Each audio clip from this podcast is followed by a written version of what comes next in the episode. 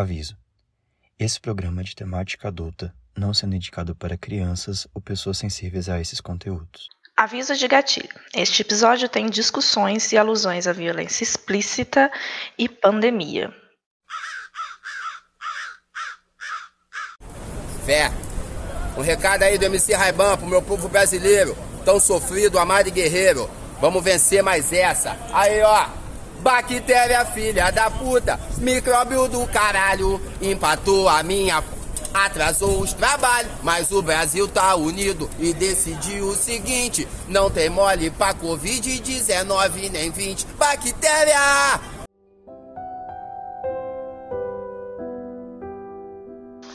Olá, seja bem-vindo ao Maine. Este é o King Verso, nosso podcast para ler em ordem cronológica a obra de Stephen King. E no episódio de hoje vamos analisar o livro Dança da Morte, a primeira parte, ao, o que dentro do livro é denominado como ao, o livro Capitão Viajante. E na segundo, no mês que vem iremos analisar a segunda parte do livro, que é os outros dois livros dentro do livro, mas é basicamente isso. Eu sou o Gabriel Martins, o seu host, e queria dizer que entre o bem e o mal, a escolha certa e é Randall Flag, maravilhoso ícone. Tudo pra mim, sou fanboy. Não, é, ele não leu esse livro, não né? Mas tudo Eu bem. quero, eu quero um vilão pra mim. É isso que eu quero. É porque você tá contaminado com Matthew McConaughey. É Talvez. só isso mesmo. Mas é sobre.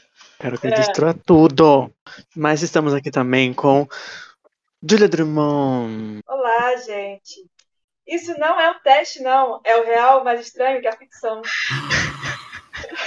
Obrigado, Julia. Muito obrigado. Estou deixando o Franco feliz Eu não tá no entendi a né? referência, mas é É sobre. Minha citação prévia chegou. Estamos aqui também com a pessoa que entendeu a referência, Franco Wolf. Eu estou com febre. Não respire em mim. Não acredito em ninguém. Não vai me deixar partir porque eu vi algo. Espero não espirrar. Eu não, a Tim. Parasite Eve de É Bring sobre. Me The Horizon. Tem emo aqui. Vai ter emo aqui Tem pra caralho. E temos também aqui também outra sobrevivente, né? Outra imune sobreviveu a essa pandemia, que é Johannes Zambotti. É, no caso, eu sou imune ao Capitão Viajante e ao Né? Covid, tá? Porque toda a minha família pegou recentemente e eu não peguei. Saí correndo de lá e vim pra me esconder em casa. E assim, né, durante os primeiros meses da pandemia de Covid, meu maior medo era ter que enterrar meus pais no quintal de casa, né? Tal com Tenso. A Pop. Alerta de spoilers! Nós vamos talvez mencionar os livros antecessores a este nessa nossa leitura cronológica. E se caso vier a oportunidade de falar algum livro futuro, avisaremos com um alerta de spoiler específico do livro específico. E é sobre isso. Bom, vamos a um, um breve panorama do livro, né? O livro Dança da Morte, no original The Stand, acho que já podemos falar, né? Essa tradução, que vocês acharam? né? The Stand meio que significa ficar de pé, permanecer em pé e tal, permanecer. E no, no Brasil foi traduzido como A Dança da Morte. O que vocês acharam dessa adaptação? Ah, eu gosto, eu não desgosto da tradução, não acho que tem nada assim de. Eu acho melhor a tradução do que o nome original. Né? Eu também ia falar isso. tipo, não tem o menor sentido o nome original. Tipo, tem, assim, tem, chega a ter. Mas Dança da Morte tem muito mais sentido. É, é porque eu acho que o título original tem a ver com sobreviventes, né? Tipo, permanecer, né? Ficar de pé. Talvez seja relacionado a isso. Mas eu gosto de Dança da Morte, eu não acho ruim, não. Eu acho bacana. Eu acho que faz sentido. É que é, stand também é a- pode se traduzir como a manifestação da manifestação física da energia vital em Jojo Bizarre Adventure. Olha, referência a Jojo. Senhora, não. Fica aí a referência a Eu ainda não descobri é sobre o que, que é, mas eu não, não tenho falado. Nem vai atrás, não, Gabes. Acredita só, só acredita nas coisas que o Franco fala, não pesquisa, Eu vou, não. dando, eu vou dando migalhas pro Gabes e criando a fanfic na cabeça dele. Exatamente. Se mantenha atento a isso. Até o fim desse podcast eu vou ter descoberto ou vou ter criado uma outra obra, né? Completamente nova. E é sobre isso. Bom, mas sobre o que é este livro, né? É sobre uma poderosa arma biológica, que é um vírus que foi liberado, né? Nos Estados Unidos. E ele é muito mortal e acaba que ele dizima praticamente toda a humanidade, só fica alguma porcentagem muito pequena. E a gente vai acompanhando as mortes tudo, porque ele é muito contagioso, né? Qualquer semelhança com a vida real, ela é muito estranha, porque esse livro é muito antigo, mas é sobre. Mas ele, inclusive, né, ele foi publicado a primeira vez em 1978, muito tempo atrás. E ele é considerado também um dos melhores livros do King, ou dos fãs, né? Eles aclamam demais. E tanto que né, até a edição mais recente desse livro tem um prefácio, né? E diz que por os, o, ser um dos livros mais que, que, os fãs mais gostam, ele teve uma revisão, digamos, né? Que a primeira versão desse livro ele tinha 400 páginas a mais, mas na época eles, a editora decidiu cortar. E nessa nova edição, o King deu uma revisada, né? Ele não adicionou todas as 400 páginas, mas ele adicionou umas coisas que ele achou que fariam sentido assim na história e os fãs iam gostar de ler. E essa é a versão que está sendo publicada até hoje, né? Um pouco maiorzinha. Você tem algo a dizer sobre isto? Eu já tinha lido esse livro né, quando era criança. Eu queria muito saber se eu li a versão estendida ou a versão cortada. Assim. Eu tenho muita curiosidade para saber também qual, o que foi adicionado e o que foi cortado. Claramente eu não vou lembrar nunca, mas essa Eu também já tinha lido antes, mas eu tenho certeza que eu li essa versão mesmo, porque eu li na faculdade, então eu acho que nem eu nem sei, talvez, se se, se encontra fácil essa versão original de 78. Você leu o livro? O livro físico? Não, não, eu li e-book também. É, eu teria que ver, eu li físico, de repente eu teria que ver qual é a versão. É. É, Eu queria que esse livro tivesse envelhecido que nem o leite, assim. Envelhecido Aham, mal, assim, sim. azedaço. Não, Mas não é o meu caso, caso, na né? verdade. Infelizmente não. Ah, É que nem uma, ah, esses dias eu vi no Twitter uma crítica, é, diz assim, não, o filme do Batman é extremamente ruim, chato e longo. E eu estou falando do Batman vs Superman, não o filme do Matt Reeves, que é maravilhoso. Deixa eu ver isso. Mas essa versão, né, que foi publicada mais revisada foi de 1990, né? Inclusive ele mudou, ah, uma das poucas coisas que ele mudou, assim, de- digamos, do canon, ele mudou a época que se passava o livro. Anteriormente se passava nos anos 80, né, que foi quando ele lançou. Ele mudou para os anos 90. E agora se passa 2020. Ah, não, desculpa. É, não. Tem que ter uma nova versão, né? 2020. Mas é isso. Vocês acham que deu muita diferença, será? Não, acho que não, né? Não é tanta coisa assim que muda de dos anos 80 para 90, nesse, assim, no que foi retratado no livro, né? Só as referências, no caso, talvez, né? Porque É. eu lembro que o, o, o Larry tá assistindo Fred Krueger no cinema. E ele não ia estar assistindo se fosse.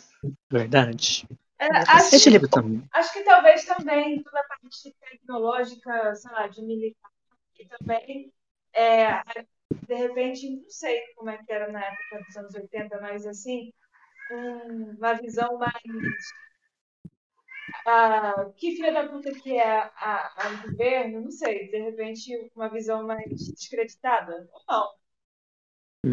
Esse livro também, ele tem uma curiosidade que ele foi inspirado no livro Earth Ab- Abides, acho, de George Stewart, que é um livro de ficção científica que foi escrito nos anos 1949, que também contou a história de uma civilização que foi ah, quase devastada por doenças mortais e deles meio que se ressurge uma nova sociedade, né? Então teve essa leve inspiração nesta história.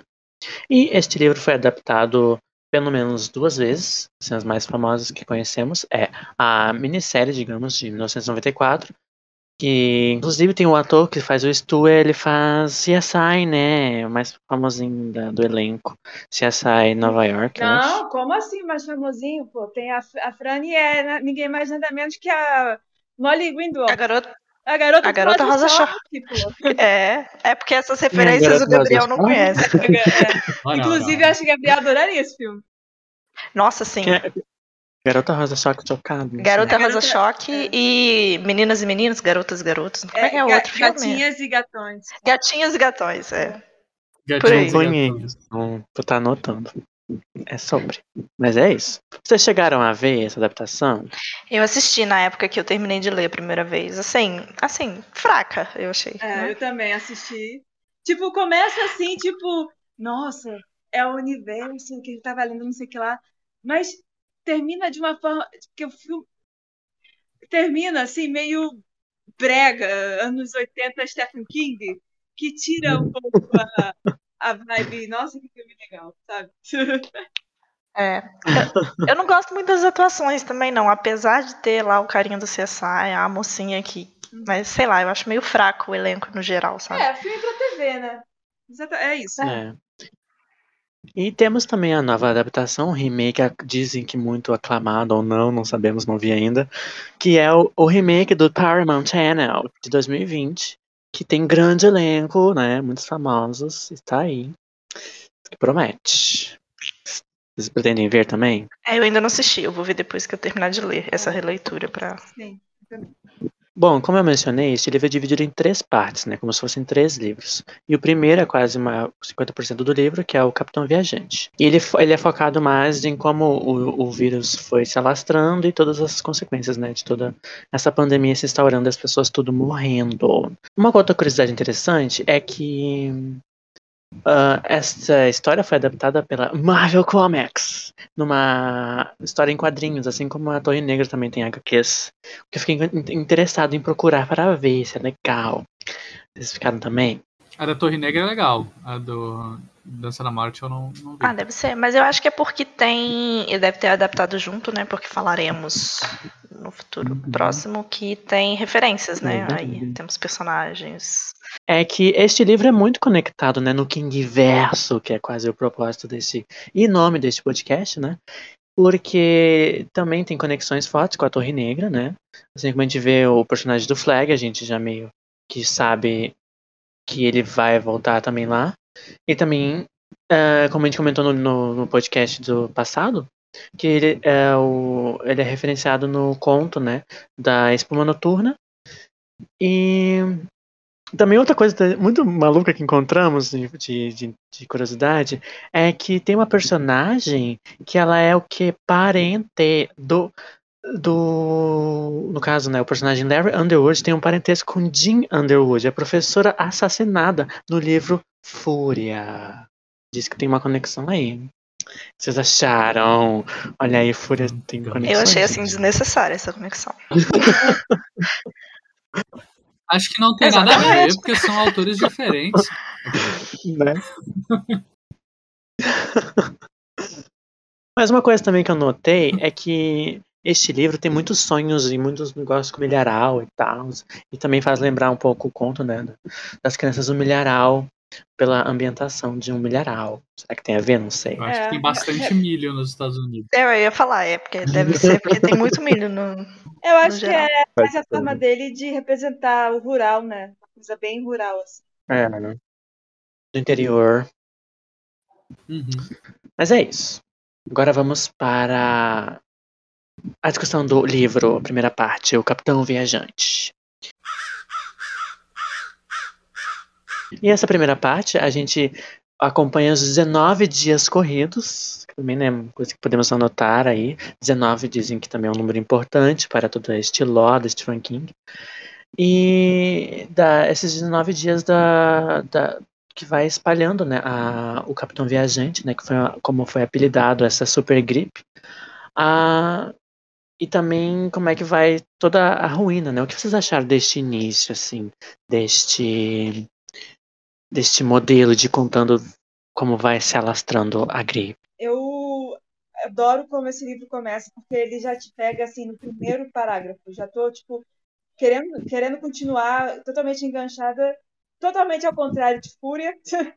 É, muito envolvida no, no- na trama do livro, assim. É uma coisa que começa muito, muito rápido, a, ação começa é, bem ágil, sabe? Isso me, me pegou muito. assim. E também gosto muito é, porque mesmo sendo um começo rápido, ele toma o tempo dele de desenvolver a, os personagens e a, a- o nível de, de, de contágio, né? Eu acho bem legal.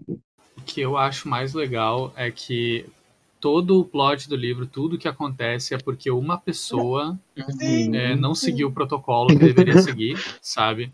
E tipo, o, o, o- uau! Só na ficção mesmo para algo assim acontecer, não é mesmo? Né? Usem máscara, Uau. gente. A pandemia não acabou ainda, tá? Se vacinem. Pelo amor de Deus. Era só. Era só lavar a mão, usar máscara, ficar em casa, mas não, né? Puta que pariu. Os caras daqui do. Da, o pessoal da Dança da Morte, pelo menos, tem a desculpa de que a população não sabia, sabe? A população dem- tava, tava sem saber das coisas. Na vida real, ninguém tem essa desculpa. Exatamente. E demorou só 19 dias pra acabar com o mundo todo, né? A gente tá aqui vivendo há dois anos já e contando. Estamos entrando no terceiro aqui, ó. Eu, eu vou fazer o bolão aqui, eu vou chutar mais cinco anos, hein? Olha, eu não vou dizer tanto assim, não, porque eu acho que o povo já vai, tipo assim, vai ser o normal, entendeu? Vai chegar um momento que não vai Uhum. parar a contagem. Acabou a contagem. Estamos convivendo com isso. O que, o que eu dizer também é que eu amo demais esse, esse primeiro capítulo aí, esse meio que prólogo, porque ele também é, é bem ah, correria, né? Porque depois que o, que o carinha lá faz a cagada, ele está numa correria, depois vai a esposa e a minha menina e a Baby Lavon e não sei o que lá. Tá muito louco. Muito. Eu acho muito frenético, eu gosto desse início. Eu gosto também de como que ele vai ao longo dos capítulos falando sutilmente que você tá entendendo com o negócio. E aí fulano entrou no negócio e espirrou, e aí você fala assim, ixi. Sim, isso é muito bom. Aham. Nossa, sim. Toda essa construção, nossa. Fulano tava com o nariz fungando. Tipo assim, essa ambientação, em, por exemplo, em capítulos que às vezes, tipo assim, você não tem ideia que isso se espalhou tanto, né? Além do, do circo inicial, né? Com, com aqueles personagens lá que estavam com o Stu.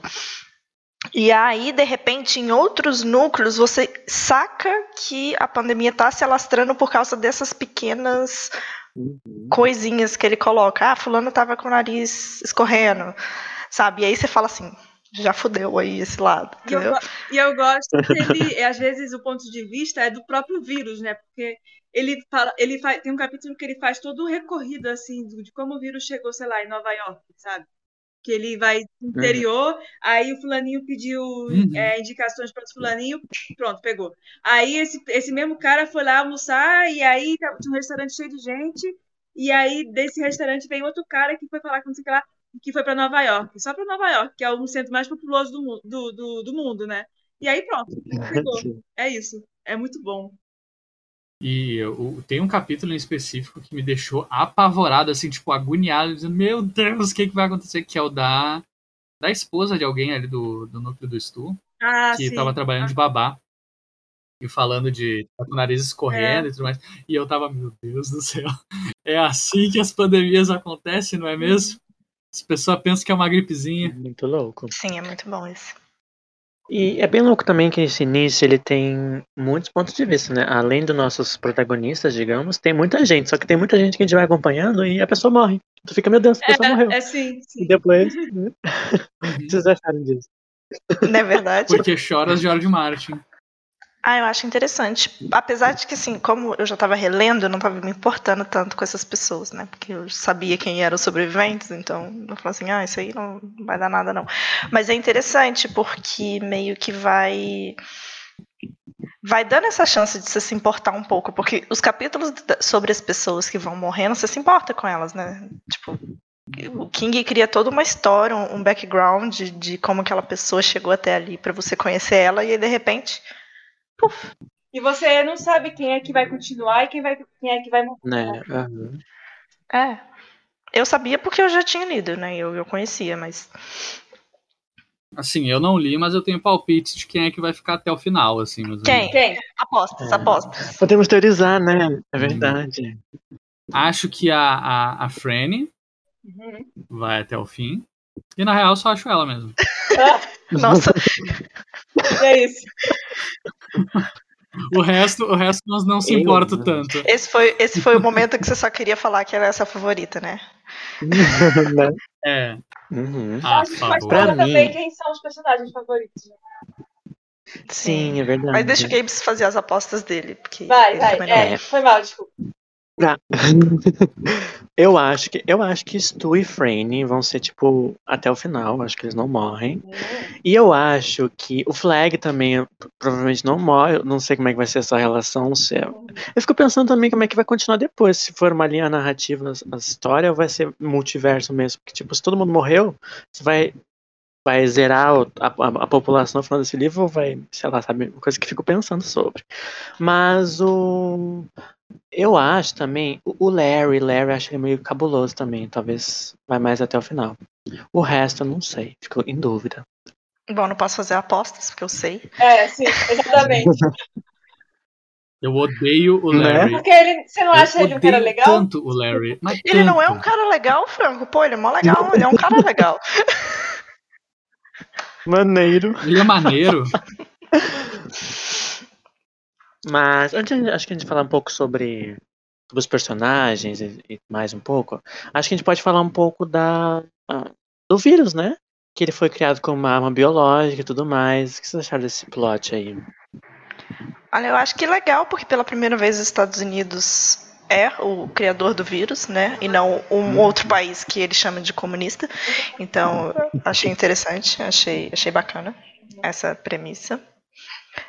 Gosto do jeito que encober, encobertaram o vírus, Sim. o que me deixou levemente apavorada, né? Uhum. Como dizem Nossa, qualquer, muito. como diz o King, qualquer semelhança com a vida real. Esse, eu adoro que o, o, o, prefácio do King começa. Esta é uma obra de ficção. E eu acho que é muito necessário hoje em dia a gente reforçar isso. Uhum. Mas o bichinho sabia do que ele estava escrevendo, na verdade. Nossa, aquele capítulo que tem, tipo, a mídia, assim, jornal e, tipo, rádio, e eles ficam te- tentando, são, são obrigados a esconder as informações, e, tipo, meu Deus, dá uma agonia, tu fica, meu Deus, eu O pronunciamento do presidente dos Estados Unidos. Aham. É só isso que eu tenho pra dizer. Também tem umas vibes Don't Look Up, né? Mary Streep como presidente. Verdade, sim. Nossa, sim.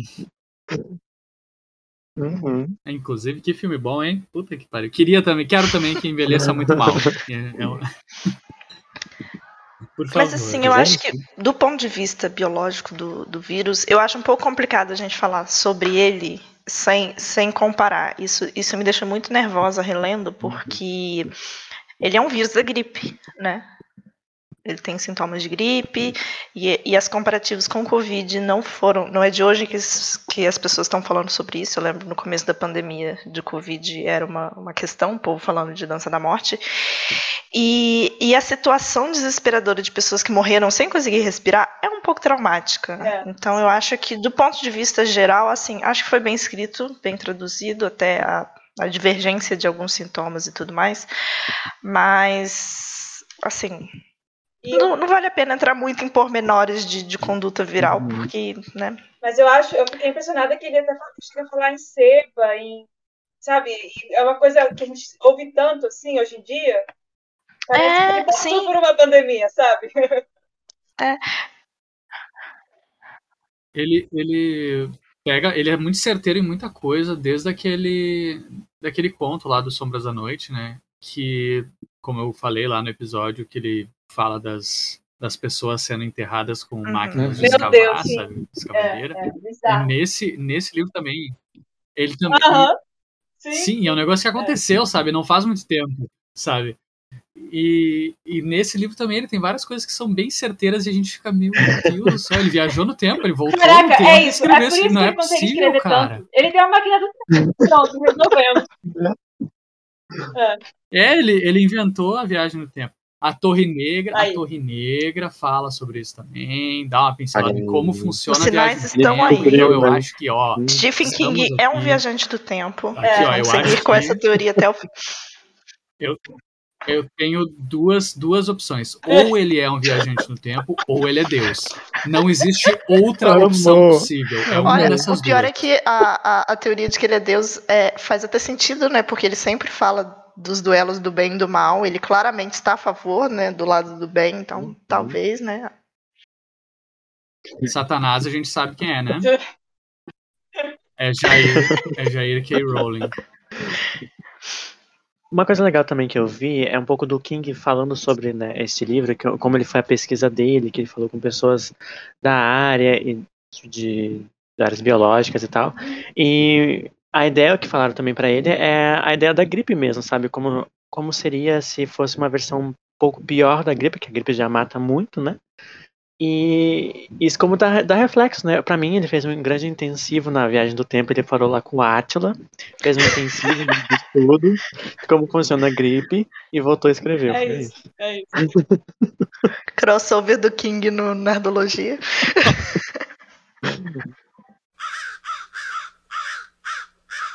Vamos então falar um pouco desses pontos de vista, né? Que temos muito, e desses que se destacam, né? Nossos sobreviventes, nossos guerreirinhos. Primeiro vamos falar dele, né? Que diz que tá muito louco aí, que é imune, primeiro que a gente tem contato, né? Que é o Stu Redman. O que vocês acharam dele? Até agora. Ah, ok. Eu, é um homem, ele existe, ele sobreviveu É né? ao Capitão Viajante. É. Eu confesso que eu era mais, eu era mais fã dele a primeira vez que eu li, mas a gente cresce, né? Melhora. E aí... nada contra, nada contra, mas eu acho que ele é só um, um homem normal. Né? Ele é muito. É O que um- eu gostei, n- n- não tanto do personagem, mas eu gostei do, da narrativa dele no início, assim, tipo, a parte que ele tá no hospital, as pessoas vão saber por que, que ele tá. Ah, ele não tá pegando a doença, ele tem, ele tem contato com. Eu não lembro que animal que era, e um animal pega, ele não, e tem uns, alguns animais que pegam, outros Era animais ratinho de laboratório que tinha, É, né? era Respirando o mesmo ar que ele. não. Aham. Ele é um. Ele é um personagem muito importante, né? Porque ele é o que traz o ponto de vista da pesquisa mesmo, do que, que, a, que a galera falou. Como que os militares e o governo foram tentar conter a pandemia do Capitão Viajante. E aí eles pegaram todo mundo que teve contato com o bichinho lá que fugiu da, da, da estação lá de, de O pai da Baby Lavon. o pai da Baby Levon, e aí levou todo mundo pro laboratório epidemiológico, aí aquela coisa toda igual aqueles filmes e séries de pandemia, que vem aquela garela do CVC, todo mundo vestido de, de roupa de astronauta e papapá. Né? Chegam a falar, inclusive, que infectam ele novamente, direto na veia, né, com o vírus. Né? Vamos, vamos falar sobre pesquisas aí que não respeitam a ética, mas tudo bem. É, e não só isso, não só isso, mas ele estava ele tava no primeiro contágio, né? Fora do, do, do ambiente militar, né? Porque ele estava lá na, na, no posto de gasolina, que foi a primeira vez que. É, é, eles foram dos Uhum. primeiros a serem contaminados porque o carro do, do, do, do menino lá, que eu esqueci o nome dele, Uhum. O pai da Baby Levon, Da ele- Baby ele, ele parou lá, né? Foi o primeiro contato, porque eles saíram de carro, não sei se eles pararam em outro lugar, mas essa foi a grande parada, né? E, e eles foram os primeiros contaminados mesmo fora da estação militar. E aí, é nossa, uma cena sim, é pavorosa. inclusive essa do É carro. pavorosa. Eu só E eu só pensando assim, gente, não bota a mão, pelo amor de Deus, não põe a mão nesse povo que tá morrendo. E chegaram em algum momento a falar de botar eles em quarentena. Sim. Né? E é- é- seria o procedimento padrão, só que quando se pensou nisso já É, era na real, demais. eles não sabiam do contato, né? Eles foram até a cidade, meio que botaram a cidade deles em quarentena, e aí depois levaram todo mundo. Quem, quem tava vivo ainda, né, no caso. Mas até então, É. até aí passou gente pela cidade, saiu da cidade e é isso aí. E aí já Inclusive, era. eu queria abrir um momento de teoria aqui com o Franco, né? Que somos as pessoas que não lemos até o final ainda.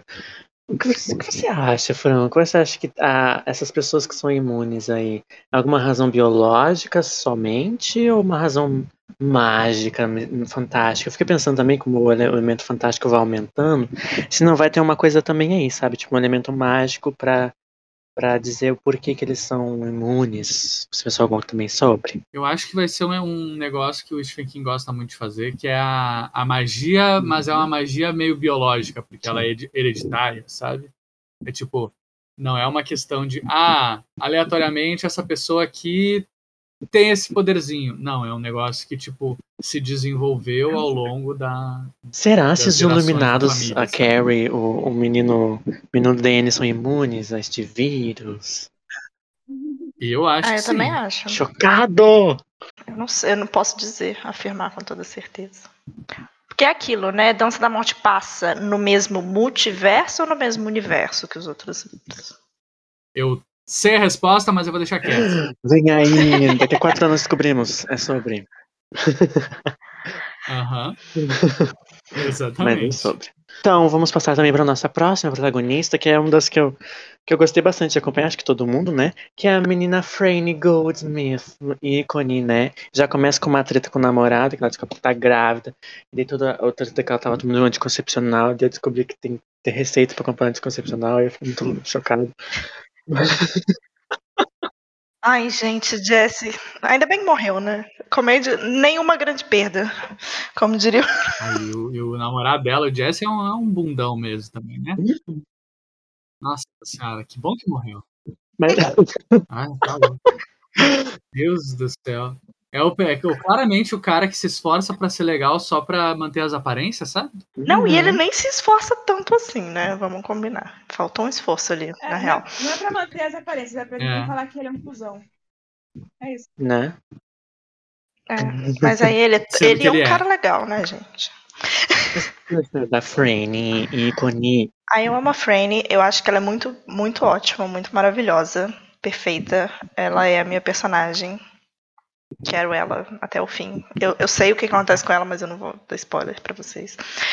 É é uma É. personagem feminina bem Sim, feita pelo ela é Stephen King, Ela não é idealizada, não é. Ela é, ela é só, tipo, ótima, sabe? Ela é, ela é muito boa. Ela não é, tipo, que nem as outras personagens que ele tentou fazer ser boa, que são extremamente idealizadas. Ou aquela atrocidade que foi feita na hora. Tinha tanto potencial, a mocinha. Mas a, a Franny também tem uma relação muito forte com o pai, né? O que vocês acharam? Tem. Ah, Eu achei ele muito fofo, eu gostei.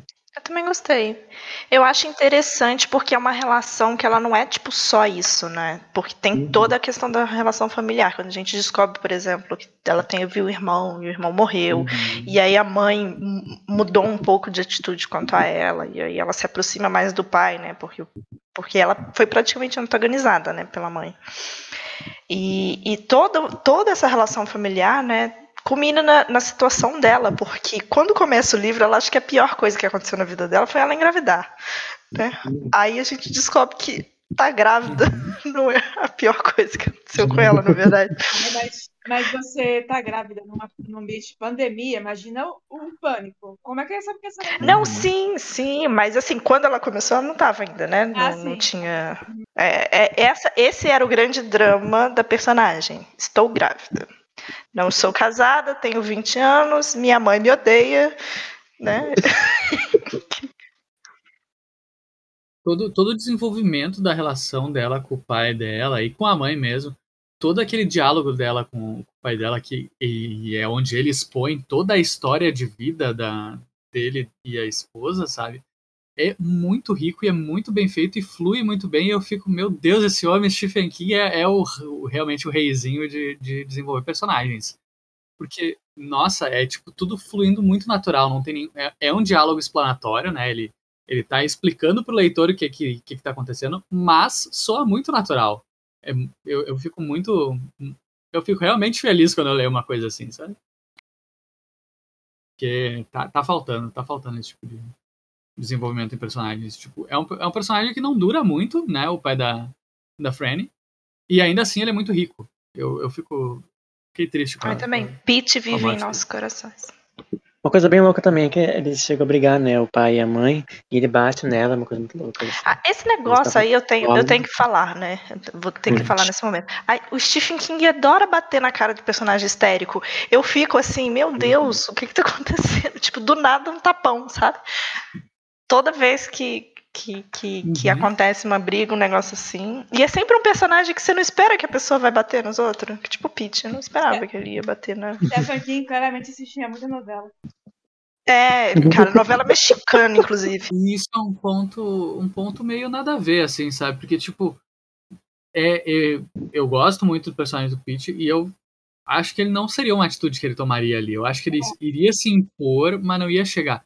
Mas, ao mesmo tempo, né, quem é que nunca perdeu o controle em um momento de, de subir o, o sangue na cabeça. Eu nunca bati numa pessoa por causa disso. Ah, eu nunca Né? não. Mas- Mas... o que me irrita não é nem a questão do, do, do- de ser um pouquinho incoerente, ou talvez ser, mas é como se fosse. Tipo quando você. Tipo a palmadinha na criança pirracenta. É como se fosse a atitude esperada. Você dá um tapa em alguém que tá surtando, entendeu?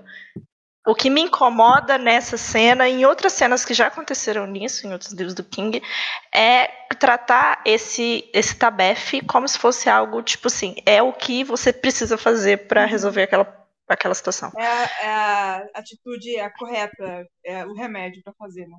É, o remédio. Tanto que ele pede Uhum. desculpa e é tipo, fica como se nada tivesse acontecido. Mas até pouco tempo isso era considerado uma coisa normal, né? E, e Aham. isso é uma, uma coisa bem problemática, na real. É, Não batam em Inclusive, crianças, bater em favor. crianças. Não batam Nenhuma em crianças. Ah, cachorro também não. Não batam não em ba- cachorro não batam também. nas pessoas, gente, por favor. Só os bolsominions pode bater. Se possível, é, se possível, não, não, não use É, É. assim violência. como em Nazi, mas aí é outro. outro... É, é. É que não sou gente, né? Tu vê uma pessoa, tu vê uma pessoa tirando a máscara pra espirrar ou tossir, não, mas não bate, tá não, porque você vai encostar a mão, aí vai pegar. Né? Melhor evitar. Bate de luva. Bate com uma vassoura. Preferível, preferível não É. bater, mas tá permitido. Bom, outra pessoa também que temos nesse núcleo da Franny é o Harold Lauder, que é um menino aí que tem um crush nela, ele é meio nerdzinho. Um Eu quero dizer que eu, não, né? eu acho. Ai, eu não gosto dele. Eu adoro, adoro esse personagem, mas eu, eu entendo que vocês não entenderão porque. Mas, assim, no final, tem, é porque ele é um personagem muito bem desenvolvido, sabe? Sim, Aham. sim. Então eu gosto muito. Quando ele chegou, eu fiquei tipo, ah, até que enfim. Pera, é- é- me refresquem a memória porque eu não liguei os pontos do nome. Qual é esse? O Harold é o mocinho que sai com a, a Franny Com a na Franny. cidade. É o outro sobrevivente É da cidade dela. o Nerdola. É, ele fica Ah, puto pode crer. quando os romances O, acontecem. o Nerdola aqui é o do. O que.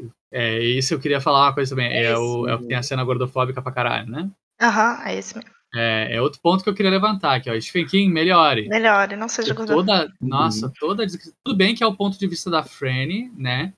E ela está é, tipo olhando pra ele através de uma lente que foi colocada através de fofoca das pessoas falando mal dele. É, da irmã dele, no ponto. caso. falando. Isso. Mas é, eu me senti bem desconfortável lendo sobre ele, porque, né, é, é uma cena bastante gordofóbica ali e bem. Stephen King faz muito de, de- de trazer umas coisas meio nojentas, coisa que não dá pra ler o. não dá pra ouvir o audiobook assim. Almoçando, né? som. Na caixa de som não pode. É, tem, que- tem que ouvir de fone, tá? Fica a dica. E de preferência quando não estiver comendo também. É. É. É, é, essa dele é bem nojenta, bem nojenta. É, bem ruim. Mas eu, eu penso também nessa, nessa, nessa vida, né, que tá a Frane, né? Praticamente sozinha no mundo ali, não sabe o que fazer, só sobrou uma pessoa ali na volta dela, justamente esse menino aí. Coitada, né, guerreirinha. Inclusive, né, a, Frane levando outro questionamento, né, que é, será que o bebê dela vai ser imune ou não? Não sabemos. Não sabemos. Tem uma palestrinha do, do menino do Glenn, né? Falando sobre isso. Que assim, eu vou te contar, eu cansei um pouquinho nesse capítulo do Stu, porque, putz, é uma, é uma aula, né? De biologia, uma aula de sociologia que, assim, tudo bem, eu gostava das minhas aulas, mas assim. Uhum. Tá falando Ah, da, verdade, aquele capítulo do, do cara tô falando do capítulo. do cachorro? O cara do cachorro, Nossa, é. das duas sociedades, uma que... Ah, eu achei interessante, eu gostei. Não, eu né? também achei, só porque é um pouquinho cansativo. né? O, o que eu gostei dessa, dessa analogia que ele faz das duas sociedades, a uma que é mais favorável com os recursos e com conhecimento, e a outra mais a partir do medo e meio que o regime, digamos, fascista, ditatorial, vai se instalando, e é o que ele tem é a ideia de vamos atacar a outra sociedade porque temos muitas armas disponíveis, enquanto isso a outra está mais pró- próspera porque teve. Eu achei interessante, gostei. É, é, é um jeito legal de explicar que numa sociedade em que o dinheiro não vai mais fazer sentido, porque é, claramente não faz, já não faz mais sentido a essa altura do livro o dinheiro, né? É, o que vale é outros tipos de recurso, recurso tecnológico, recurso de conhecimento, né? é, alimentação, dependendo. Então é aquele, aquele rolê lá das batatas. A, a galera que tem comida vai, vai ter algo que, que, que vai interessar a outra, a outra comunidade, ou que tem recurso, ou que tem é, gente inteligente. Por exemplo, sei lá, numa sociedade no nível que eles estão, se eles têm algum médico no grupo deles, é uma grande ajuda, né? porque eles podem sofrer de outras coisas que não é gripe. Aquele capítulo que fala das mortes que Nossa, não são da, esse da capítulo gripe. é maravilhoso. Eu amei esse capítulo. Nossa, é incrível. É nesse Incrível. sentido, tipo, as pessoas estão morrendo também de outras coisas que não o Capitão Viajante, porque não tem recursos. A pessoa pega um furo prego, furo de- o pé num prego É. enferrujado e acabou, tipo, não tem hospital aberto. Então, por exemplo, uma comunidade que tenha um médico é uma comunidade que vai ter mais recursos que outra. Eu gosto tanto quando obras, tipo, principalmente joguinhos, é, que envolve pós-apocalipse, seja apocalipse zumbi ou qualquer coisa assim, quando envolve essa questão em específico de tipo pequenas comunidades fazendo esse tipo de troca e a necessidade de um médico. Por exemplo, em The Walking Dead, o médico do grupo era um veterinário, sabe? Porque é o mais próximo que eles tinham. Sim. Gosto. Uma coisa também que eles levantam é o que tiver conhecimentos para poder restaurar a luz, né, Uhum. na, naquela comunidade, como vai ser essencial para a comunidade que não vai ter quem consiga, seja um técnico, engenheiro, sei lá, para fazer a religação da luz, digamos, ali naquele É, momento. porque tem negócio, também- tem um negócio que a gente não Uhum. pensa, né? Porque a gente mora num país tropical, mas eles moram num país que você pode morrer Uhum. congelado dentro de casa, né? É, tem Uhum. esse risco, né? Eles podem. Que a gente, assim, não seria ideal, não seria ideal porque a gente não conseguiria con- conservar tanto alimento, É, verdade. Né? Mas ainda assim, dependendo da região, você tá sussa, né, no Brasil. Dependendo da, dependendo da região, tu joga um, um caroço de manga e começa a crescer a É. Então não- você não precisa Ah. nem se preocupar em guardar, né? Agora, neles, que Uhum. eles têm essa preocupação real de não morrer de frio, é, é importante né, o recurso da energia. Por exemplo, aqui no Rio Grande do Sul, tem bastante lugar que o pessoal conseguiria sobreviver de boa, mas tem os famosos pampas gaúchos, que é basicamente grama, em que o pessoal ia estar meio que fudido, porque só o que eles iam ter é, é, tipo criação de gado, Uhum. sabe? É, mas tá tudo bem que o gado não morreu, então. Uhum. É. Não, mas aí, de repente, é, é aquele famoso. Será que era assim já desde que. Quando os portugueses che- chegaram já era assim? Ou foi feito. Não. Não, claro que não. Era Não. tudo mato aqui. Então É. dá. Então, se eles plantarem manga aí, de repente dá. É sim, mas é um negócio que você tem que. Tipo, é, é aquela questão. Se o mundo acabasse agora, ou seja, nós quatro fôssemos sobreviventes de, de- dessa gripe. A gente sabe plantar, a gente sabe ar- arar uma terra. A gente. Eu sei cuidar de plantinha, eu tenho manjericão. Não, mas eu falo no sentido, tipo assim, a gente sabe alimentar uma população. Tipo, eu fico pensando em que tipo de conhecimento, às vezes, quando eu leio as obras assim, que tipo de conhecimento que a gente está adquirindo, sabe? Porque se acabar os recursos que a gente tem de tecnologia, a gente sobrevive vivendo na Terra, Vou programar um aplicativo aqui pra me ensinar a fazer planta. sabe? Eu sei, eu sei arar uma terra, eu sei em que, em que lugar que é melhor para plantar uma semente ou não, ou sei lá, out- outras coisas, né? Tipo, fogo. Vamos supor que não tem que fazer fogo. Não sei. Eu acho que eu Eu fui vou- escoteiro, hein? Eu fui escoteiro. É, pelo menos. Olha, É verdade. Eu acho que eu vou estudar mais como funciona ondas de rádio, como fazer um negócio pra poder criar meu podcast pós-apocalipse. Faz, faz aqueles cursos técnicos de, de, de engenharia. Aham.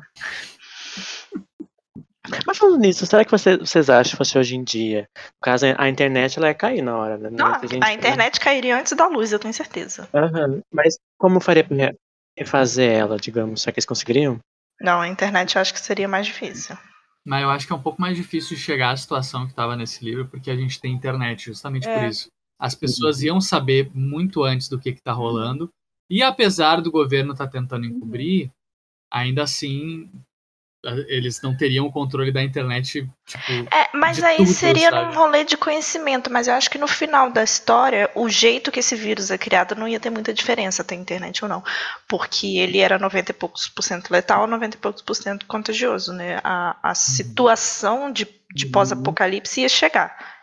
Sim. Eu acho que a gente teria talvez uma narrativa um pouco né? diferente. Não, não acho que mais tempo. Mas será que não ia ser só na, na América? Porque começou nos Estados Unidos, né? Poderia. ac- Ah, mas. Não, Tá, começou não, porque- aonde o Covid-19 e, e É. até onde nós É. chegamos, é. não é verdade? Ah, mas é que daí é que começou na Europa, né? E aqui na, na América que o. Opa, tá vindo europeu, pode, pode deixar entrar. Não, mas tá, tá, tá com vírus mortal. Não, mas deixa. É europeu? É, mas aí era os Estados Unidos também. Você acha que o povo ia barrar os Estados Unidos? É verdade. Eles iam barrar a gente de entrar. Por exemplo, se fosse no Brasil, a gente, né? Estaria completamente isolado do mundo depois de alguns dias, mas. Uhum. Mas é muito louco. Mas. Outros personagens que temos também, né? Dois que temos numa jornada aí para sair de Manhattan. É o Larry Underwood e a Rita Blakemore. Isso quer dizer que eu fiquei muito chocado, porque eu não imaginei na minha vida que. Achei que esses dois iam continuar no caso, né? E a Rita morre, eu fiquei chocado. O que vocês acharam? Eu tinha esquecido por um momento que ela ia morrer. Eu, eu tinha eu esquecido ler. dela. Eu sabia que ela ia morrer porque eu tinha esquecido. Eu, eu não gosto do Larry. O Larry é um cara legal, poxa. Mas assim, Poxa, mas um a Rita, a. Rita também. Eu também não gosto da Rita, não. Não, a Rita é insuportável. É. Hum, Fraco, fraco, assim, ó. É, é o, é o núcleo da novela que a gente eh, assiste por obrigação, né? É. Sim. Mas eu acho bacana, porque assim, também não é só pra ter personagens que a gente gosta. Eu, eu, eu gosto da perspectiva de outro rolê. O Larry, por exemplo, a gente falou de apostas quem chega até o final e quem não chega. Vocês têm aposta de quem vai pro lado da mãe Abigail, quem vai pro lado do Randall? Ah, eu tenho. Você acha- Eu tenho fortíssimo. Você já tem essa. Será que não é escolha isso? Você já tem essa concepção que são duas forças antagônicas? Ah, pra mim tá, tá Ah, eu bem- acho que tá tá meio, meio eu óbvio, acho. É porque É a, a mãe tá. Abigail apareceu tão pouco que não sei. Uhum. Ela apareceu uma vez só, né? Aí- Uhum. Não, mas tem Mas ali, é tem ali o Satanás falando assim: É. vem aqui, vem aqui, você quer uma balinha? Você quer uma balinha? É outra coisa, né? Outra coisa que tem muito neste livro é os sonhos, né? Eles ficam sonhando com essas duas figuras. Parece mais o Flag, né? Depois a gente vai falar mais dele, mas eles ficam sonhando com esse tipo, com essas, essas duas ah, forças. E pra mim, eu acho que vai ser meio que sobre isso, assim, esse grande confronto, né? E eu acho que os escrotos vão pro Flag e os legalzinhos vão pra Abigail. Então, mas eu trouxe esse questionamento porque o Larry é quem? Porque eu acho que o Larry é uma das pessoas mais, assim, cinzas dentro de toda a, Uhum. a- a- dos personagens. Ele é o que mais, assim, ele vai pra onde, sabe? Ele é uma- um personagem realmente muito humano, É. porque acontecem Uhum. as desgraças e ele, ele, ao mesmo tempo que ele não quer, ele tem pensamentos egoístas. E isso é uma coisa que acontece com todo Aham. mundo. Quando acontece uma merda, Uhum. a gente, por mais que a gente não queira, a gente vai ter um pensamento muito egoísta e depois vai se sentir muito mal por ter tido esse pensamento Uhum. egoísta. Uhum. E isso ali, eu fiquei impressionado de ter isso num- numa obra de ficção, porque normalmente não tem, sabe? Eu acho que o Larry ele vai pra quem oferecer mais vantagem pra ele, né? Como ele vem demonstrando. E eu acho que se vai ser o Flag, eu acho que o Flag oferece mais nesse sentido a curto prazo. Promete mais, eu acho. Eu acho que o Larry vai pro Flag também. Tem, tem essa, essa impressão. Combina com ele, faz o tipinho dele. Porque o Flag é, é tudo é, poder, sabe? Uhum. É tipo, é o cara que tá buscando poder. É o Randall Flag. Então provavelmente o Larry vai pra esse aí. Outros, outros personagens que temos. Vocês querem falar um pouquinho do Nick Andras? Sim, ai, Quero. adoro, Ninguém sai, adoro ninguém sai. Nick. Nick. Nick. Esse é um homem, esse é um homem que você pode admirar, entendeu? Ai, gente, o Nick. ele é, ele é- Eu acho que eu tinha um crush nele quando eu, quando eu li a primeira vez. Eu acho legal também. Eu imaginava, quando eu tava lendo ele, eu imaginava ele o tipo como se fosse o tio, eu acho que é o tio Jesse do do Três é demais? Sim. Sim. Nossa, é verdade. Eu gosto dele, mas eu preciso levantar esse ponto de que, tipo, é uma representação não muito boa. O Nick é o. é o. o moço surdo, Sim, né? Surdo mudo. Uhum. É. ele não é uma representação muito boa do, de um personagem com deficiência. Uhum. Mas a gente tem que dar o bracinho, assim, porque, né? De quando é esse livro e o Stephen King tá inserindo um personagem importante, e é um personagem massa que Uhum. tem uma deficiência, É, sabe? e eu acho assim que até é um ponto legal porque a deficiência dele não é o, o ponto central Sim, é. da, da personalidade dele. É. É. uma característica dele. Ele já sofreu um pouco de bullying por causa disso, Uhum. mas não é o. Não é algo em torno da, da deficiência dele. É uma característica que ele tem e que ele trabalha com os recursos que ele tem também, sabe? É, O ponto que não é uma representação muito boa que eu falo é que assim, dá pra ver que o Stephen King tava se esforçando pra pra fazer o personagem não, não ser tipo um- uma representação capacitista, mas deve ter, acho que faltou uma leitura sensível, sabe? Porque em vários pontos eh, se referem a ele e o próprio narrador se refere a ele como surdo mudo, por exemplo, que é uma coisa que não se usa mais, né? Uhum. porque a, a mudez, entre aspas, dele, tipo. É, não, eu não lembro agora se é resultado. É porque ele, Ele não. fala, ele fala que ele não É. tem a capacidade de falar também. Ah, É, é, é, é isso aí. conjunto, não é aquela, aquela Uhum. teoria de que você não fala porque você não escuta. Uhum. Isso. Uhum. E. Assim, todos os, todos os capítulos dele eu, eu li muito rápido porque são muito bons. Uhum. Então, fica aí o coisinha. E eu gosto de dizer que vai ter mais personagens com deficiência bem, bem escritos pelo Stephen E eu acho muito bonitinho a relação dele com a esposa do. do- E com o do policial também. Eu acho Sim. fofinho. É, Nossa, sim. eu acho Nossa, muito é, bacana. é, é um dos personagens que eu mais gosto desse Uhum. livro, é o Nick. Ele é, é- ele é um, é um querido. Sim. É, em relação à questão capacitista, eu não gosto do rolê lá do sonho dele. Uhum. O sonho. Acho meio ruim. O sonho, porque aí no sonho ele ouve tudo, ele fala, Ah, né? Ah, verdade. Como se, ó, meu Deus, que maravilha. Como se fosse Aí- a meta de, de qualquer surdo. Ah, É, Aham, sim. é. E, e os personagens que são bons com ele ainda tem uma, uma pegadinha de ah, coitado dele, Ah. sabe? Uhum. É. Então, é tipo. Talvez tenha tem, é, tem um deslize mínimo do, do Stephen King sobre, sobre o assunto, sabe? Até pela, pelo, pela forma que foi escrito, pela época e tudo mais. Mas é, não tem como negar que é extremamente bem intencionado e é um personagem massa com deficiência num livro Uhum. antigo, sabe? Sim. Antigo. E é um personagem muito bom mesmo. Sim, é um personagem importante, relevante, sabe? Ele, ele tem autonomia, ele faz as coisas e nos capítulos em que ele está presente, ele é o protagonista daquele Uhum. capítulo. Uhum. Vou, vou pregar pra ele sobreviver até o final, né? Sobre. É,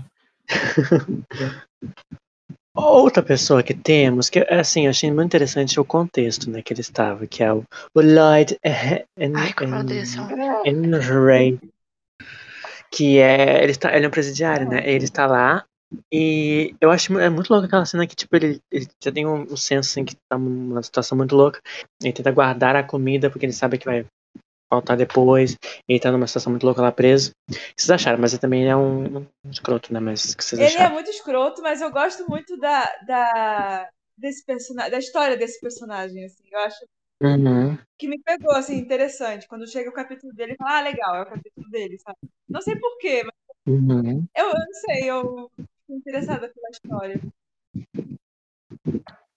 eu acho ele meio Ele escroto. é totalmente escroto. Né? Eu não sei, eu tenho pouca paciência com ele, na real. Eu sei, porque como eu falei, não é só pra gente ter sua personagem gostável, mas é porque. Mas eu gosto da- do, do capítulo de introdução dele mais do que desse, desse capítulo que ele tá preso. Nossa, eu, eu achei o de introdução mais chatinho, mas aquele capítulo que ele tá falando com o advogado, Ah, não, o capítulo do advogado Uhum. é muito bom. O capítulo do advogado é maravilhoso. Mas esse daí, do, do que ele percebe que o pessoal tá morrendo em volta dele, ele vai ficar preso, ele vai morrer de fome, eu não, ah, Uhum. achei meio. Mas eu acho pra mim, assim, um dos, um dos- os capítulos favoritos deste livro até agora é um no último momento que a gente vê, eu acho, ele, que é quando quem, né? Ele, o homem, né? O homem lá, O homem. de preto, escuro. E ele faz aquelas coisas muito loucas, eu fico, meu Deus, o que tá acontecendo? Aquelas magias loucas lá. E, e abre a, a, a, a cela, né? E diz pra ele vir com ele lá, colar com ele, que vai ser top. Uhum. Eu fiquei comigo que é sucesso. Assim, você já tem manifestação de poder do, do, do Flag quando ele tá indo pegar os rolês dele, né? O carro, a Uhum. identidade. Pra que que ele precisa de uma... Vamos combinar, pra que que ele precisa de uma identidade? Alguém me explica? Por que que esse homem, nesse mundo pós-apocalipse, precisa de uma identidade? O carro, tudo bem. Eu até entendo. Uma identidade. Documentos, Um RG. né? né? Quem que vai pedir? Quem, eu fico pensando, ele acha que vai parar num posto policial? Mas falando mais dele, então, o que vocês acharam dele? Eu gostei também que ele- a gente fica um pouco confuso, né? Ele mesmo está confuso sobre o, o passado dele, não sabe exatamente o que está acontecendo, mas ele já tem essa, essa, essa vibe de, de, de sobrenatural também. A gente começa a entender que é ele que está aparecendo nos sonhos dos outros. Uhum. Eles estão sendo uma pessoa sem face, numa escuridão. A gente vai começar a entender que é ele, uma influência dele. Ele tem essa quest aí que ele está indo. Não sabemos muito sobre, mas ele está muito determinado a fazer o que ele quer fazer. Mas não sabemos exatamente o que. Mas é isso que vocês acharam. Ah, eu gosto muito do capítulo dele de introdução. Eu consigo ver ele Uhum. andando pela, Sim. pelas ruas, pela estrada, assim, tipo, mal marrento, sabe? Uhum. Cheguei. Aguardem, humanos, sabe? Tocando um rock and roll É, ele sabe? É tipo isso, sabe? É. Eu, eu gosto muito do, Uhum. Dos detalhes. Ele vai detalhando o que, que ele faz, que ele acumula uns negócios, uns bota, uns panfletos de igreja, sabe? Uns negócios muito aleatórios. É, eu vou falar que assim, no começo ele meio que destoa um pouco do resto do livro, até quando tu sabe quem ele é, sabe? Uhum. Daí tu fica meio. "Hum, o que está acontecendo? Por que, que esta pessoa está neste livro que até então não tem nada sobrenatural, sabe? Uhum. Fica. É. "Hum, Uma coisa que eu pensei também, tipo, eu não sabia que ele estava nesse livro, né? O que, que eu li da Torre Negra foi só o livro 1 e 2. Aí, quando eu vi que ele estava aqui, eu fiquei, "Ah, meu Deus, chocado. ó." E, tipo, ainda não, não, não entendo, sabe? Parece uma coisa. Como que tá encaixando isso? Parece um quebra-cabeça muito confuso. Mas eu acho que é uma experiência diferente. Eu não sei se a Jill já leu. Você já leu Torre Negra? Não. Então, porque a gente, quando lê Dança da Morte, o Flag é um, uma- um personagem de Dança da Morte, Uhum. né? E aí, pelo menos pra mim, ele vai se tornando alguma coisa que a gente imagina que seja um antagonista.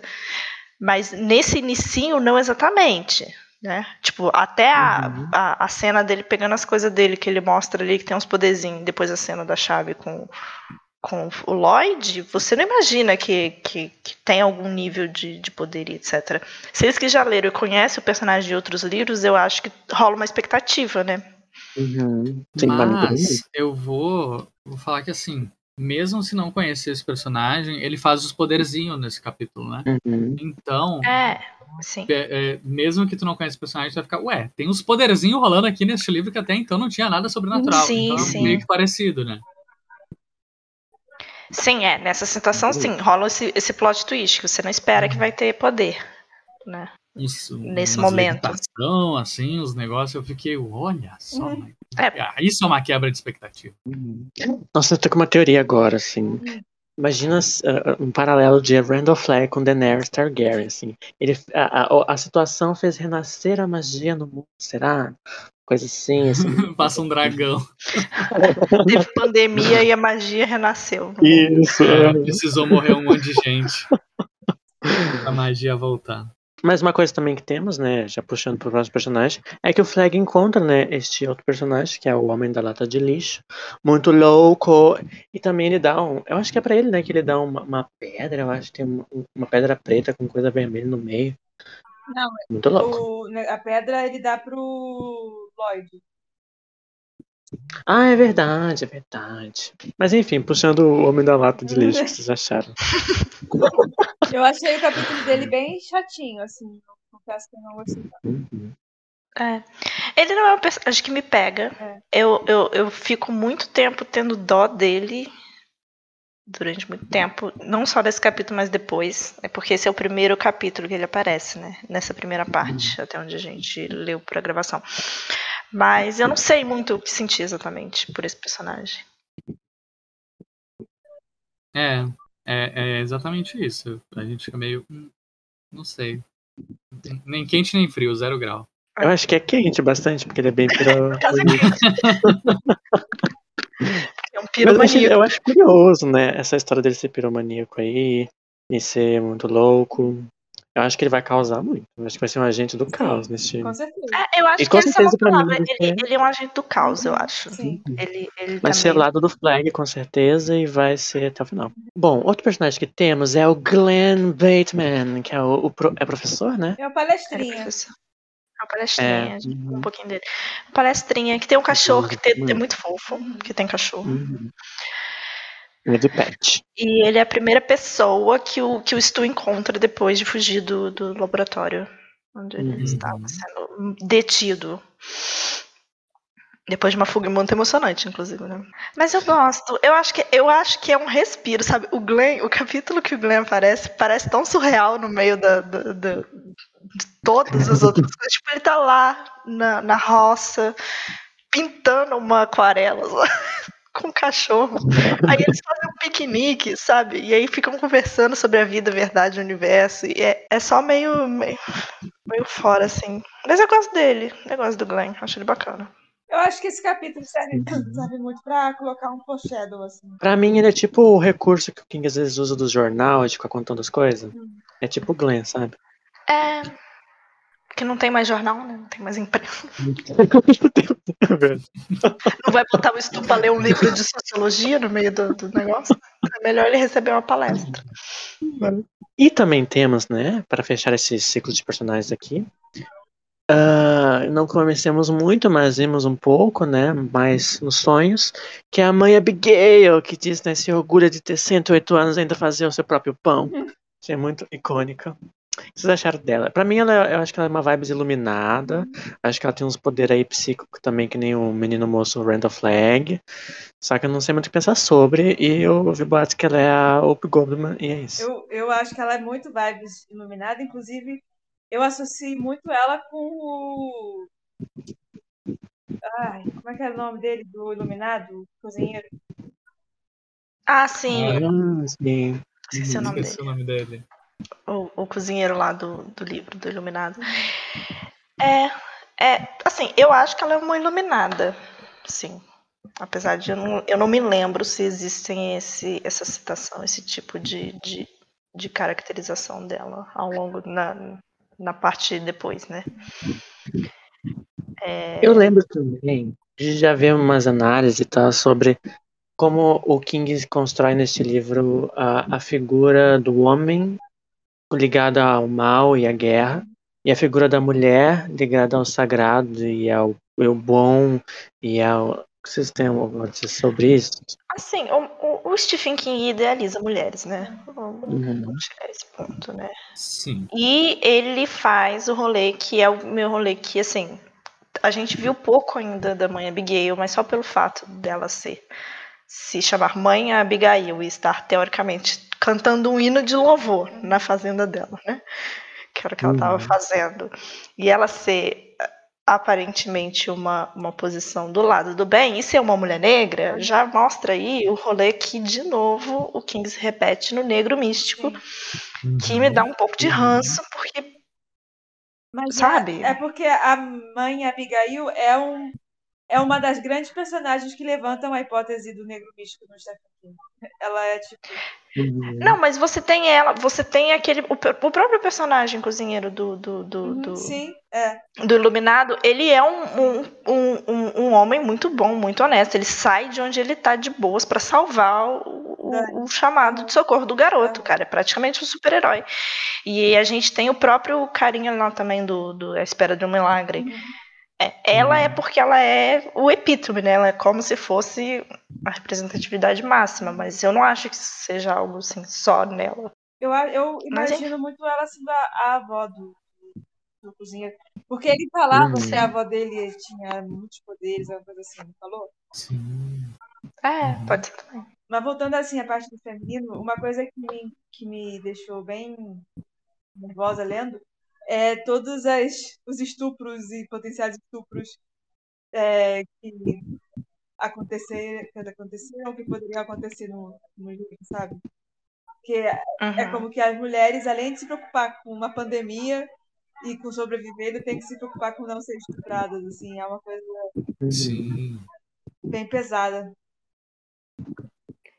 É, me incomoda por, por ter que ler sobre, mas é aquele negócio, né? Não é longe da Infeliz. realidade. É, exatamente. não é longe da realidade, não é como se É. ele fosse muito louco É. por falar sobre isso. Sim. Querem comentar mais alguma coisa sobre Mãe Abigail? Franco, você tem algum pensamento sobre, teoria, alguma coisa? É, Não apareceu muito dela, né? Então Hum. é só as primeiras impressões. E é o que, a- que as meninas falaram, assim. É bem a figura da, da idealização tanto da mulher quanto do- da figura do, do negro místico, né? O negro Uhum. mágico. Porque é, é algo recorrente do Stephen King. É. Vamos torcer para nas próximas livros ele, ele reduzir um pouco esse tipo de coisa. Porque parece muito, tipo, ele tá querendo inserir personagens que não era muito normal se ter na época, porque, né, ele é um escritor, homem branco, né? E tá querendo adicionar uma diversidade de personagens. Então ele faz personagens mulheres fortes, faz eh, muitos personagens negros e bota o sofrimento do racismo deles. Só que ele não deixa de ser um homem branco e ele tá colocando o ponto de vista sem uma leitura sensível, claramente. Eu acho sabe? que é uma característica do Stephen King ele focar no, no oprimido e no na pessoa assim que você acha que é mais Renegado? renegado, frágil ou, ou Uhum. que não tem força mesmo, que ninguém, que todo mundo ignora, assim, sabe? Então, para ele Uhum. é muito fácil ele focar o personagem principal ou o personagem que vai ser foda numa minoria da sociedade. Então, por isso que eu acho que Aham. tem tanta, tanta coisa assim. Isso vai aparecer mais várias vezes ainda, É. tipo. É, é recorrente do Stephen King, um personagem, ou um personagem com deficiência, ou que nem Que sofre viu. a- bullying, ou sabe, que é simplesmente fora do Uhum. padrão, assim. Uhum. É, o que me incomoda um pouco é que a gente tem Mãe Abigail, né? Mas dentre os personagens sobreviventes, a gente não tem uma pessoa negra, né? É, Uhum. verdade. Uhum. É verdade. né? Todos os personagens que têm grandes capítulos e pontos de vistas e que são humanizados e etc., a gente não, não chega neles. Uhum. Sim. A gente tem aquela cena bizarra da TV, né? Do, do, do Uhum. militar. Nossa, que eu não sei, eu não sei o que, que, que queria com aquilo, não, sinceramente. Nossa, sim! Sinceramente. Eu lembrado. não sei. Meu Deus. que Eu que é não sei o que, É. que ia Sabe? Acho que aquela cena poderia ser cortada né, em, em adaptações, né? Aham. É uma cena que é bem desnecessária. Eu acho que ele podia, ter, inclusive, não ter botado de novo, né? Porque eu Aham. não sei se aquilo saiu da primeira edição, mas é que ele poderia sair É. numa próxima. Porque é A gente podia falar o que é a cena, né? Sim, né? A cena, eles têm um, um, um estúdio de TV que, que como estava tendo aqueles aquela questão de contenção da mídia, parece que uma equipe militar foi para lá. E aí os negros militares daquela equipe meio que coagiram e prenderam os militares brancos. E aí eles estavam vestidos eu não sei nem descrever direito como eles estavam vestidos. Ele Né? fala. Uma tanga. Uma canga. É, uma canga e o cap, sei lá, alguma parte assim. E eles estavam executando na, na, no- na, na- na emissora os militares brancos. E, E, e foca muito no fato deles serem negros, né? Muito. fo- é, e foca muito no. fa- Não, tem uma fala, um pensamento da Frane, né? Que é, eles são o pesadelo vivo de uma Ku Klux Klan. E é um negócio meio. Ah, Sabe É, por quê? assim. É, Stephen King é, podia, né, não ter colocado essa cena, não ter colocado essas palavras, É. sabe? Um pouco forte, um pouco Desnecessário. desnecessário. As pessoas podem interpretar do jeito que elas Uhum. quiserem isso, sabe? literalmente. Literalmente. Então, é, é bem complicado. sabe? E aí me irrita, por isso que me irrita. Aí vai falar bem do negro e coloca o o negro nessa situação aí idealizada na figura Uhum. da mãe Abigail. Somente. Inclusive, eu fico pensando agora, questão de narrativa, ah, parece que tem, digamos, esses dois ah, uh, líderes, né? O, o, Flag e a Abigail. Mas o, a gente, por exemplo, até agora, não teve ponto de vista, digamos, da Abigail. Fico pensando se ela vai ser uma, uma, uma líder mais passiva, digamos assim, mais back, do background, digamos. Eles vão, vão agir a partir dos conselhos dela. Enquanto isso, o Flag vai estar diretamente na linha de frente a, no, no, na equipe dele, digamos assim. Fica me parecendo que vai ser algo assim. Uhum. Ele mais ativo do que ela, digamos, sabe? ela com menos protagonismo que ele. É que ela tem essa vibes pacífica, assim, né? Tipo, pacifista. E isso meio que. Sei lá, não sei como é que o, o King vai, vai desenvolver, né, na segunda parte do, do livro, mas o que dá a entender é que ela vai ser, tipo, a pessoa que não faz e que não ataca e que fica na dela, sabe?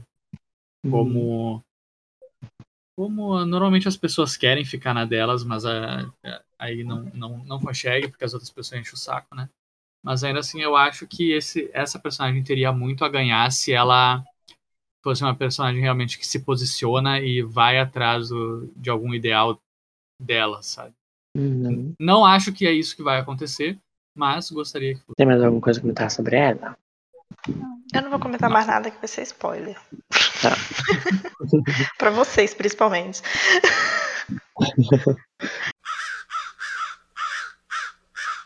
Bom, e a gente também, né, o que a gente vai acompanhando essa essa convergência de núcleos, né? A gente encontra a, a, a Frane, que estava com com, somente com o Harold, ela vai encontrar o Stu. É bem aleatório, sempre chega um motinho lá, uhum. a gente pensa, meu Deus, quem é? Quem é? Ah, é a Frane! vai ser legal. e vocês? Ah, eu achei bacana. É bom porque dá a entender que, que eles vão se encontrar, né? Eventualmente, uhum. esses protagonistas vão estar convergindo em algum lugar. É, que a gente fica esperando o tempo inteiro que isso aconteça e Acontece. É. Eu amo a Franny nesse capítulo, porque ela vai lá e faz, né? Uhum. O Harold tá todo agressivo, é. todo hominho pra cima do, do, do Stu. É. E ela, ai, pelo amor de Deus, Harold, fica quieto aí, tô conversando com o monstro, dá licença. Eu imagino o Harold aqueles monstros bem baixinhos, sabe? Meio tipo, invocado, assim, tentando ir pra cima do Stu, só que o Stu é tipo, bem maior que ele, assim. Não, o Stu não é só maior, como muito mais velho, né? O que é, né? assim, deixa eu relembrar a questão desse chip, né? Porque uhum. temos um chip talvez aí, mas o Stu é bem mais velho que a Franny. Apesar dela não ser menor de idade igual o Harry, o Harry tem 17, né? Ela tem 21. Uhum. Acho que é 20.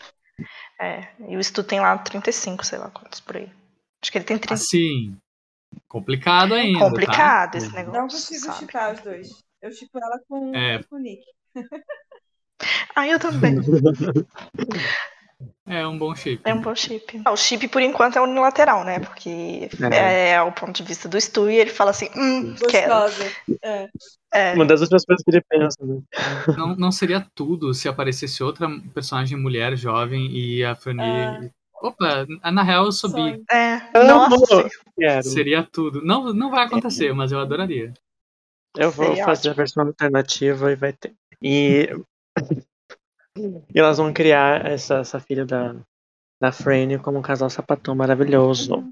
Isso. Sim. Isso. Aliás, também tem pouco, poucos gays, né? Gays lésbicas. Verdade. Eles morreram tudo, no... Morreram todos. É, o verdadeiro. É que nessa. Nessa época não existia essas coisas. Não, não a, a, gripe mata tudo. Os gays. Não, não, mas isso não, não começou a existir só com a internet? É verdade. Não foi? Foi, é. Não foi Pablo Vittar que inventou a gay? Mas é isso, a gente tem essa sensação de que vão se encontrar, né? Tem uns indo para um lado, uns indo para os outro lado, e fica esses momentos aí que vem aí, né? O, o capitão viajante já viajou bastante, Tá na hora de encontrar esse povo aí. E ficamos na expectativa, né? Temos mais duas partes, né? Essas duas partes são menores que essa parte 1.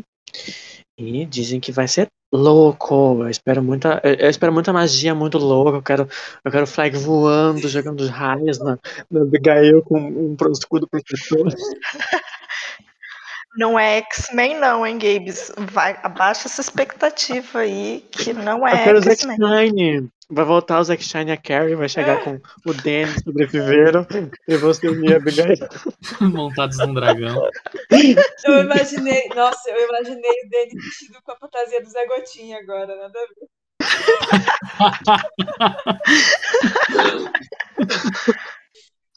Ai, Sombra. Perdemos Gabriel. Sinto muito. Foi a Julia que quebrou o Gabriel dessa vez. Ai, tem sempre alguém quebrado É. nesses episódios. A gente não consegue.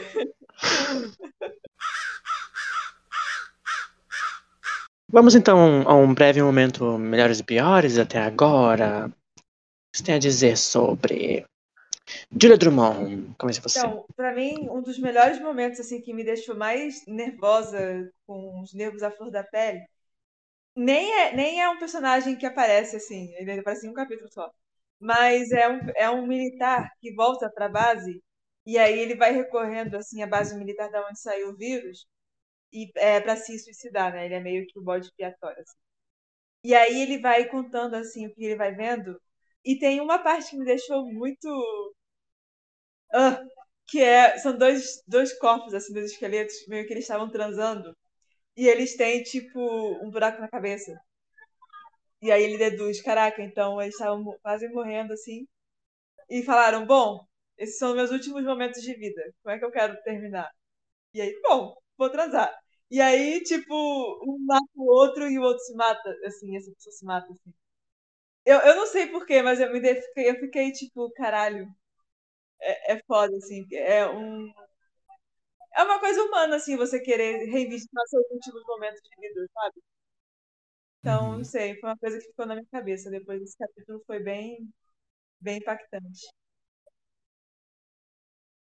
Pensei que tu ia falado que vem logo depois disso, que é o, esse mesmo militar pensando em pegar nos seios do cadáver. Ah, não, isso aí. Então eu, eu vou, pôr- eu vou pôr esse né, nos melhores momentos e esse dos seis eu vou pôr no, no piores momentos. Pior. é, eu pensei justamente que tu ia falar isso dos piores Aham. momentos. Era isso que eu tava pensando que tava vindo. Eu nem, nem lembrei dessa parte. Eu, eu lembrei porque eu achei muito É, repugnante. realmente. Mas e você, Franco? Quais são os seus melhores e piores? Hum, eu diria que o meu melhor momento é a conversa da Franny com o pai dela. Mas também pode ser a conversa no telefone da Franny com, com o Jesse, em que ela meio que, tipo, nota que ele é, ele é toscão e, tipo, ela, ela começa a ter mais autonomia sobre ela mesma, começa a ter mais consciência de que, meu Deus, olha a, a, ao que que eu tava me submetendo, a, a este homem meio bosta, sabe? Eu, eu gostei muito da, desse momento dela, sabe? E eu vou colocar como pior momento a cena dos, dos homens de tanga, porque aquilo não dá, não dá. Stephen King, por favor, melhore. é isso. E você, Nos diga. Então, eu acho que eu posso botar de melhores momentos todos os capítulos, todas as partes em que o Nick aparece. Mas-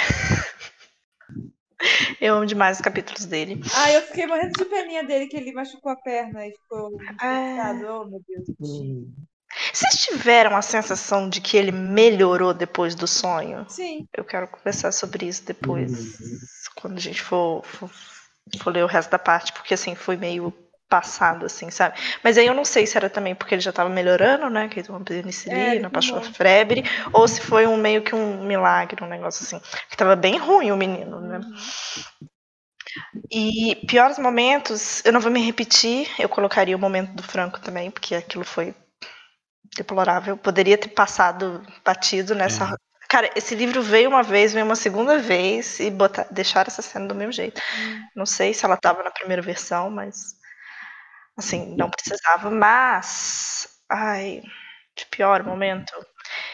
Eu não gosto do capítulo do Lloyd de um daquele do, do coisa, mas é porque eu não sei se eu não eu tenho um rancinho do personagem. Não acho que seja assim um pior pior momento, porque no final das contas o, o, o livro é bem escrito de modo geral. Uhum.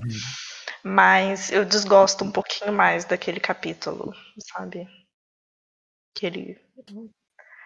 Sei lá. Não curto Tu muito. pode pegar, pode pegar a, a minha cena como pior momento, e daí eu coloco como minha cena a, a gordofobia lá do, do Pode ser menino. também, então a gente, É a gente mantém essas, Isso. essas coisas que a gente fala assim, se eu tivesse aqui pra publicar esse livro, eu cortaria. Uhum. Tira isso aqui, King, escreve isso aqui um pouquinho melhor, faz favor. É. E- O meu, me- eu vou falar só melhor momento, melhores no geral. O pior eu vou, vou reembasar o que vocês disseram aí, esses momentos aí. Mas pra mim o melhor momento, como vocês já viram, estou muito empolgado com o menino Randall Flag. É sobre tudo que ele aparece. Que eu gosto de um vilão e gosto de magia, gosto de vilão com magia. Eu tô com muitas expectativas e é sobre. Você, pode, você poderia falar que o vilão do, do livro é o viajeiro. Como é? O bios via... Como é? Ai, Capitão Viajante. Viajante. viajante. Viajeiro capitante. Porque uma coisa que eu penso também é que agora que acabou, digamos, o vírus, né, já, já foi pra todo mundo, morreu quem tinha que morrer, a história parece que vai tomar um outro rumo, né? Então, vamos ver aí o que vem aí. Porque é muito bizarro, Tô né? Porque ansioso. eu acho isso meio bizarro, essa estrutura, assim, mas enfim. Conte. Não, falaremos melhor no próximo. Cenas do próximo capítulo. Vem aí, então. É. É, vem aí. é, não, porque senão a gente vai entrar muito nas discussões da próxima parte. É. E aí Hum, vamos nos alongar. Eu só quero falar uma coisa, lembrar. Quer dizer, Conte. comentar uma coisa que é, é meio que uma anedota nada a ver, mas tem a ver com. É relacionado com o livro. Não é relacionado, mas. Enfim, eu vou contar. Quando eu era criança, antes de eu ler esse livro, quem me fez ler esse livro foi a minha avó. É, que eu lembro até hoje, eu estava no carro, estava na rua, Laranje... na rua Laranjeiras, Rio de Janeiro. E aí ela estava me contando é, que ela lembra até, até aquele momento quando ela estava contando, que quando ela leu o livro, uma imagem que ficou muito marcada nela era aquela cena da, da- do túnel, do Lincoln Tunnel, que ela falou que ela morreu de medo naquela cena. E aí eu falei, caraca, que interessante, vou ler esse livro. Mas eu, eu, eu, eu senti um levezinho pavor quando eu lembrei que ia ter a cena do túnel de novo. A cena do túnel é bem. É bem pesado, né? Você fica pensando, gente, será que esse livro vai virar zumbi, esse, pessoal todo? É porque na hora, na hora que, o, que o Larry tem esse pensamento, é, o- é a hora que você fala assim: hum, Uhum. será que é sobre isso? No final das histórias. Eu não ia ficar triste se fosse, porque eu gosto de uma boa história de zumbi. Eu não gosto de história de zumbi ruim. Eu, Mas, inclusive, eu eu, tenho a hipótese de que quem fez o. é, Ai, como é que é essa, aquela série que não acaba mais de zumbi? O nome? The Walking Dead. Dead. Dead. foi- O, o criador deve ter lido esse livro e pensou: hum, e se fosse zumbis? E aí? Se eu metesse um zumbi aqui É. nesse, nesse negócio. E então finalizamos essa parte, né, deste livro fatídico. E vamos agora para nosso momento jabás. Ah, Franco Wolf, você quer divulgar o que hoje? Então, eu faço parte de um podcast sobre uma- um certo mangá, porque o Takice está em meu ser, que é o Troca Equivalente. A gente fala de Full Metal Alchemist, que é um mangá aí muito bom, escrito por uma mulher, fica aí a dica. Então, consumam, ele é muito bom. E a gente fala é, volume a volume do mangá e as adaptações para animação. O arroba é troca aí que pode no Twitter e no Instagram. Ou vocês podem ir lá no Leitor Cabuloso na aba de podcast. Johannes Zambolt, o que mais você quer divulgar? Eu quero Podemos divulgar. encontrar no Twitter fabuloso. Eu quero divulgar o meu. O meu agora, né? O nosso. Estação 21. É porque agora estou na equipe, né? De, de direção. É, que é um podcast sobre ficção especulativa, onde todo mundo pode vir, se achegar e gravar conosco, porque é um podcast colaborativo. A gente fala sobre obras no geral, livros, filmes, séries, jogos, rola RPG de vez em quando, rola cine. E estamos aí, né? Fazendo muitos episódios. Saiu uma boa leva de episódios de criaturas. Pra quem gosta dessa luta do bem e do mal aí, quiser ouvir os nossos episódios sobre anjos e demônios. E é isto. Somos é, Estação 21 Pod em todas as redes. E também estamos lá no leitorcapuloso.com. E também tenho com meu amigo Gabes aqui e Júlia Capuano uma editora, uma editora que faz e publica livros com minorias representativas. A editora Triquetra, a gente está com a nossa, o nosso pequeno acervo que cresce a cada dia na Amazon, então vocês podem procurar pela editora no site da Amazon para comprar os nossos livros e nas nossas redes para acompanhar edital, divulgação e todas essas coisas com Triquetra underline ED, tanto no Twitter quanto no Instagram. Passei certo jabá, ou Passei, né? Lacrou. Julia Drummond, você quer divulgar algo hoje? Agora sou uma pessoa sem jabás.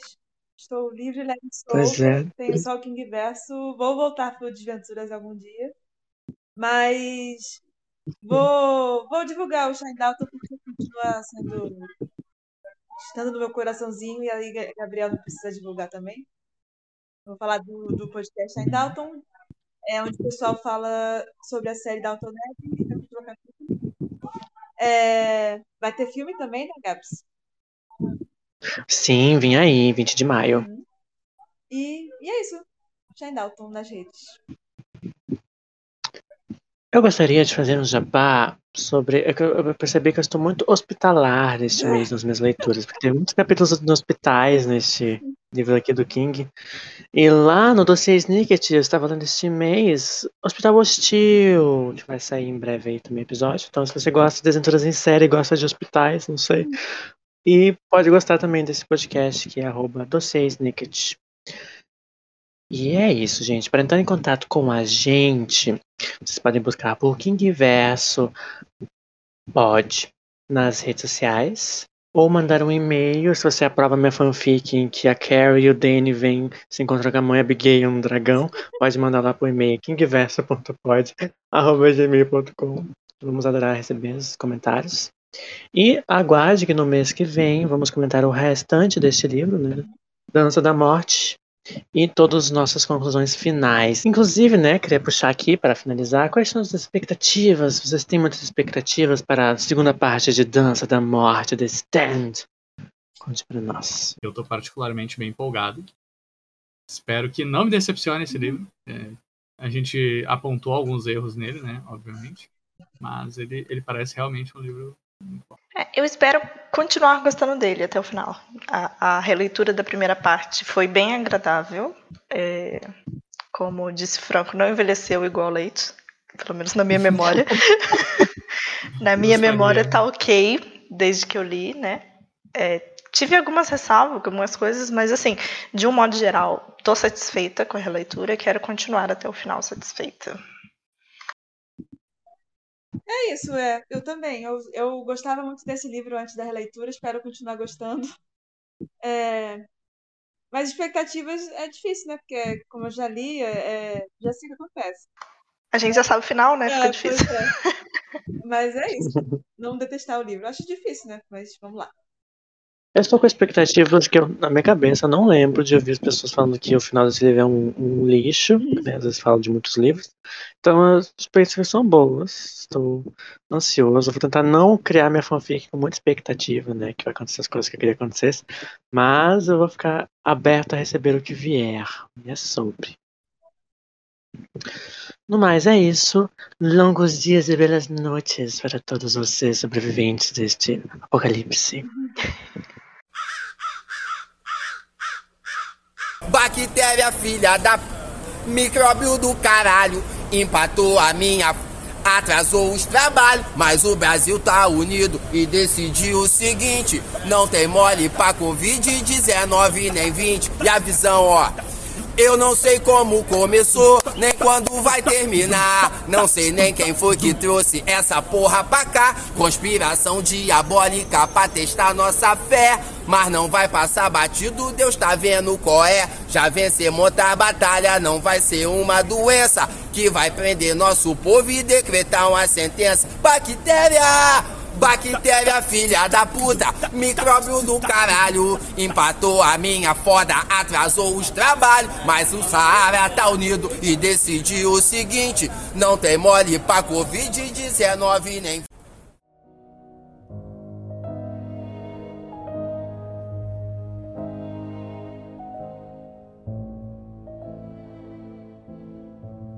Não sei se a gente dá tchau aqui, eu não lembro. É, é... A gente podia dar- mandar um beijo também pra Ca- Carol Moreira, né? Amiga pessoal do Marcel. É, não Carol mesmo? Moreira. Carol Muito Moreira, obrigada se você estiver ouvindo, por seguir beijos. King Vest, tá? Beijo pra Uhum. você. Adoramos. Por favor, vem, vem gravar com a gente. É, a, gente, a gente passa um livro fininho, tá? tem nem roupa pra isso. Se gosta Apresenta- de Metal também, ó. É. Apresento o podcast pra Bel Rodrigues, pra Mikan, se elas gostam de King também. Uhum. Pode ser que elas venham. Ai, a, É a meta é fazer a Gabi La- Laroca conhecer. Sim, Ai, é sim. sobre. Ela gosta Pior que, tipo. Assim, gente, rumo à fama, né? É isso que a gente quer. ah, Rumo aos Vou contatinhos. botar isso no blooper. Rumo à fama. Sobre.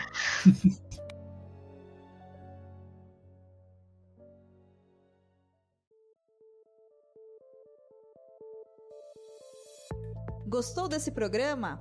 Bom, né? Ele faz parte da campanha Hashtag o Podcast Delas 2022. Procure pela hashtag durante esse mês de março nas suas redes sociais e encontre muitos outros programas promovendo mulheres no podcast. A lista completa dos episódios você encontra em opodcastadelas.com.br.